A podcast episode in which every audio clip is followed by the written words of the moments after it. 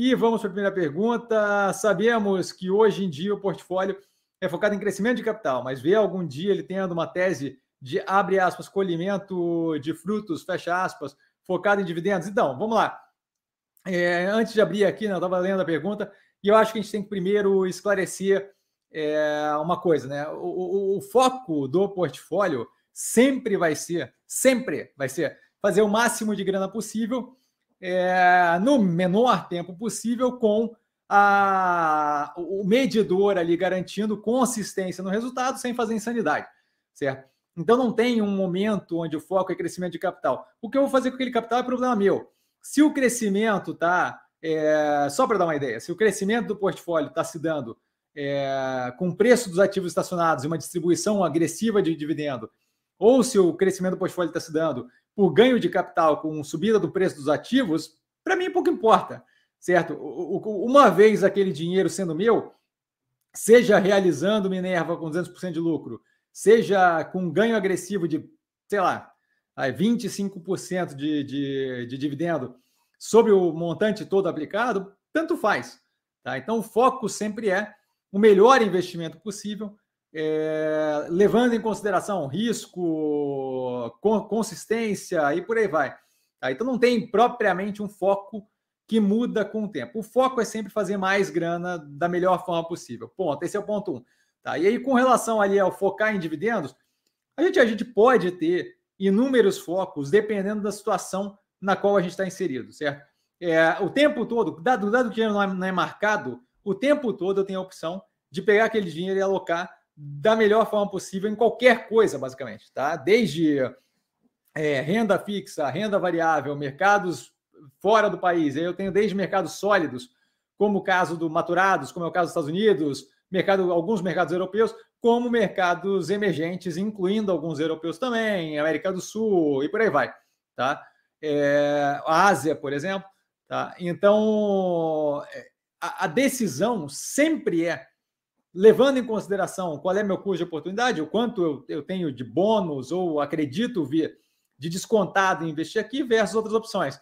Então, poderia ter um momento focado em dividendo? Poderia. A questão é que, assim, é, a, a, conjuntura é que manda o ser focado em dividendo, ser focado em alguma outra coisa.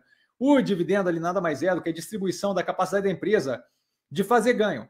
O único momento no qual faria sentido considerando só Brasil, tá? Sem pensar que eu posso investir ainda fora do país, só para exemplificar, uma é, mais simples e mais é, tranquila, tá? Só considerando o Brasil, a única forma que me faria é, investir com base em dividendo é o quê? O dividendo ser a melhor opção considerável ali. O, o que significaria eu estar tá recebendo sobre o montante total do portfólio é, mais dinheiro do que eu receberia na renda fixa, que nesse momento claramente não é, não é questão. Tá? Eu não tenho ali a construção é, de forma é, risco-retorno que faça sentido focar em ativos como, por exemplo, Taesa, que está com preço num nível que eu vejo como próximo ali do, do, do que vai chegar de máximas, é, e ao mesmo tempo ganhar um dividendo que pague, é, com a, considerando o risco do ativo, ter questões operacionais, redução de volume negociado e por aí vai, que pague é, comparativamente com eu investir simplesmente num CDI que me paga 13,75 se for 100% é, do, da, da Selic ali. Tá? Então, assim, nesse momento, se essa ideia é só receber fluxo de caixa para ficar com dinheiro estacionado, o renda fixa faz isso, certo? E aí, o, o, por que, que nesse momento não se escolhe renda fixa? Porque o ganho que você pode ter com crescimento de capital com recuperação dos ativos que vieram derretendo durante grande parte desse tempo é muito maior do que aqueles 13,75% que a gente recebe do, da renda fixa ou aquela quantidade que eu receberia. Escolhe a, a empresa que mais paga dividendo consistentemente e ainda assim você vai ver que não, não, não tem comparação, certo? É, algum tempo atrás aqui no Seleções, eu acho até que no, na live, eu acho até que entrou no Seleções, eu, eu, me perguntaram: ah, por que, que você investe e tal, não sei o quê, não bota na renda fixa? E eu comecei a mostrar o resultado analisado das realizações de ativos, desde os que maturaram em 40 dias até os que maturaram em 4, 5 anos, que é o caso da Minerva. Todos eles batem com distância sem considerar dividendo. Não considero dividendo naquela matemática que eu faço ali. Dividendo para mim é bônus nessa brincadeira. Tá? Então, assim, sem considerar os últimos dividendos da Minerva, a gente teve dividend yield aí da Minerva tempos atrás de 10, 12%. Tá? Então, sem considerar dividendo, a Minerva estava pagando 23 e pouco por cento anualizado. É, aí foi ali uma lista de outros ativos. Então, assim, qual é o sentido de eu alocar em algo que faz menos sentido porque me paga menos grana e eu corro risco também, certo? Escolha aí o ativo que mais paga dividendo hoje em dia, é, em questão de dividend yield do, do, versus o quanto você aporta, e a gente vê daqui a um tempo o, o qual, é, qual vai ser o ganho é, anualizado do dividendo menor que se recebe em outros ativos que têm um espaço para galgar de preço, versus mais o, o ganho do preço que eu paguei versus o preço que eu vendi. E aí você vai ver que assim não, não faz propriamente sentido deixar o dinheiro estacionado, recebendo rendimento, num momento mais pressionado econômico e por aí vai. Ah, mas eventualmente pode, pode vir a acontecer? Eventualmente pode vir a acontecer. Estados Unidos, por exemplo, você tende naquela economia mais estável, não agora que você tem uma subida de juros, mas durante muito tempo ali, você tende a ter o quê? É, o, o percentual pago com rendimento vindo de recompra de ação, de, de dividendo e por aí vai, das empresas americanas serem acima daqueles dois. É, então, a gente chegou, a gente chegou, se não me engano, a gente chegou a, a, a, próximo de zero ali os juros.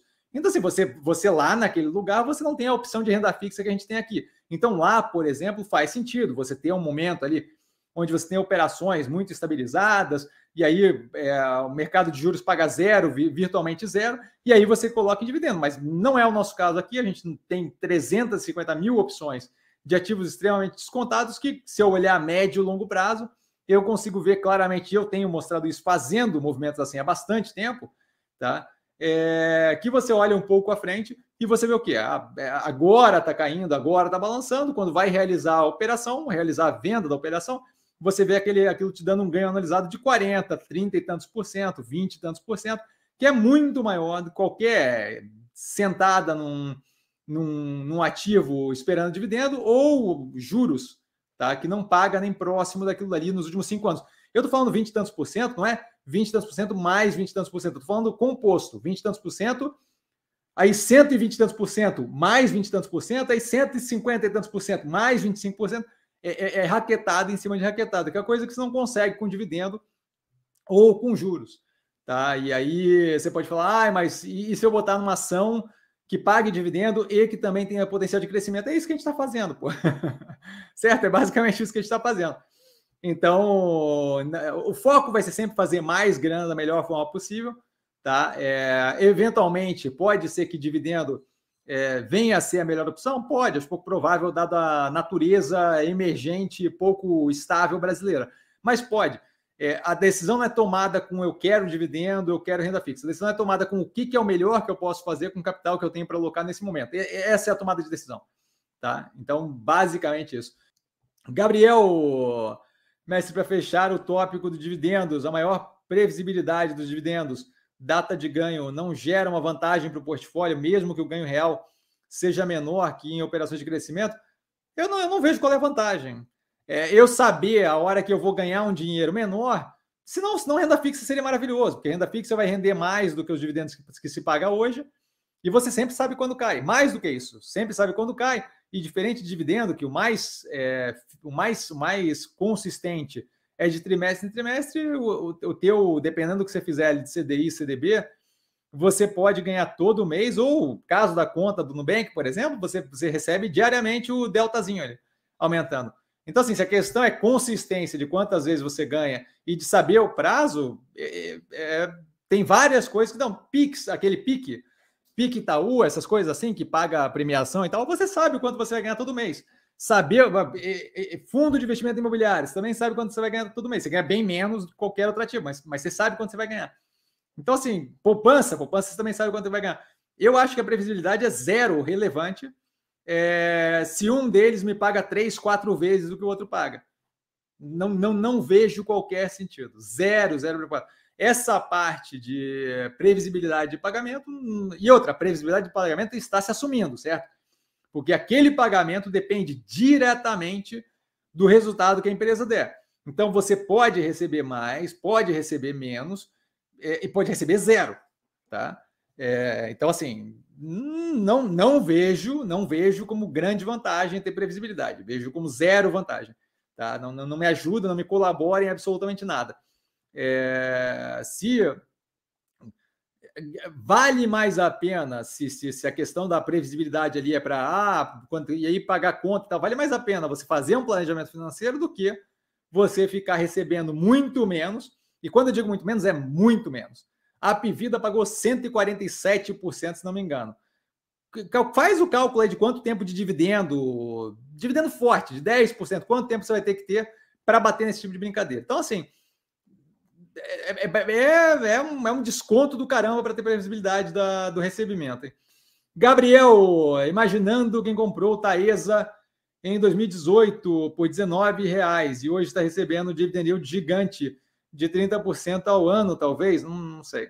Em um caso desse, vale considerar não vender e ficar com dividendo, não? Eu não sei, em 2018 eu comprei Minerva e eu estou recebendo 200% de lucro. Você que diz o que vale a pena e o que não vale a pena. Então, assim, é, volto a reforçar, questão de ponto de vista. 2018? É, 2018, por aí. É, a gente estava comprando Minerva, Minerva está 5,20, as última, a última venda de, de participação ali que teve, ainda no, no portfólio, a última venda foi a 15,60. E pagou dividendo também nesse processo. Certo? Está pagando 200% de lucro. Eu não, não, sei, não sei. Vai de, vai de cada um. Vai de cada um, vai de cada um. É, se você acha que esse daí é o. E, e você não pode dizer que você está recebendo um dividend yield de 30% ao ano, certo? Porque uma vez que ela está em R$ reais, você considera o dividend yield com base no preço atual. Por quê? Porque aquele dinheiro poderia sair dali e ser realocado em outra coisa. Então você não pode considerar o preço que você pagou lá atrás. Porque aquele dinheiro ali já não é mais o mesmo dinheiro alocado. Por quê? Porque aquele dinheiro poderia ser trocado, cada ação, a R$ reais por outro ativo. Então você não pode fazer a matemática do dividend yield com base lá no preço de trás. Você tem que fazer a matemática do dividend yield com base ao preço marcado a mercado. Certo? Senão a empresa ia sempre fazer o dividend yield com base no primeiro preço lá do IPO, ou no mais baixo que ela teve durante a vida. Mas não funciona assim, certo? Porque no momento em que você tem a Taesa a R$ reais, você pode a qualquer momento transferir aquilo, transformar em dinheiro e realocar. Então o dividend yield é sempre com base no preço atual, não no preço que eu paguei lá na casa do chapéu. Certo? Eu não, não faço dividend yield na Minerva com base no 5,20 que paguei lá atrás. Certo? Eu faço com base no preço que estava aí, média dos últimos do, do período e tal, mas com o preço real do momento, não com base no preço lá da casa do chapéu, porque eu posso trocar aquilo ali por outro ativo qualquer. De modo que eu não posso o ativo, o capital que está alocado ali não é mais os 19 reais. O capital que está alocado é o 38, porque cresceu nesse período. Certo? Então o capital que está alocado ali não é 19 reais. Se eu vender aquilo ali, não recebo 19 por ação, eu recebo 38 por ação. Então, o capital que está alocado ali é bem maior do que era anteriormente. Então, a conta do 30% por ano não bate, tá? E aí é uma questão de opção. Eu, por exemplo, preferi o caso da Minerva, tá? Que pagou 200%.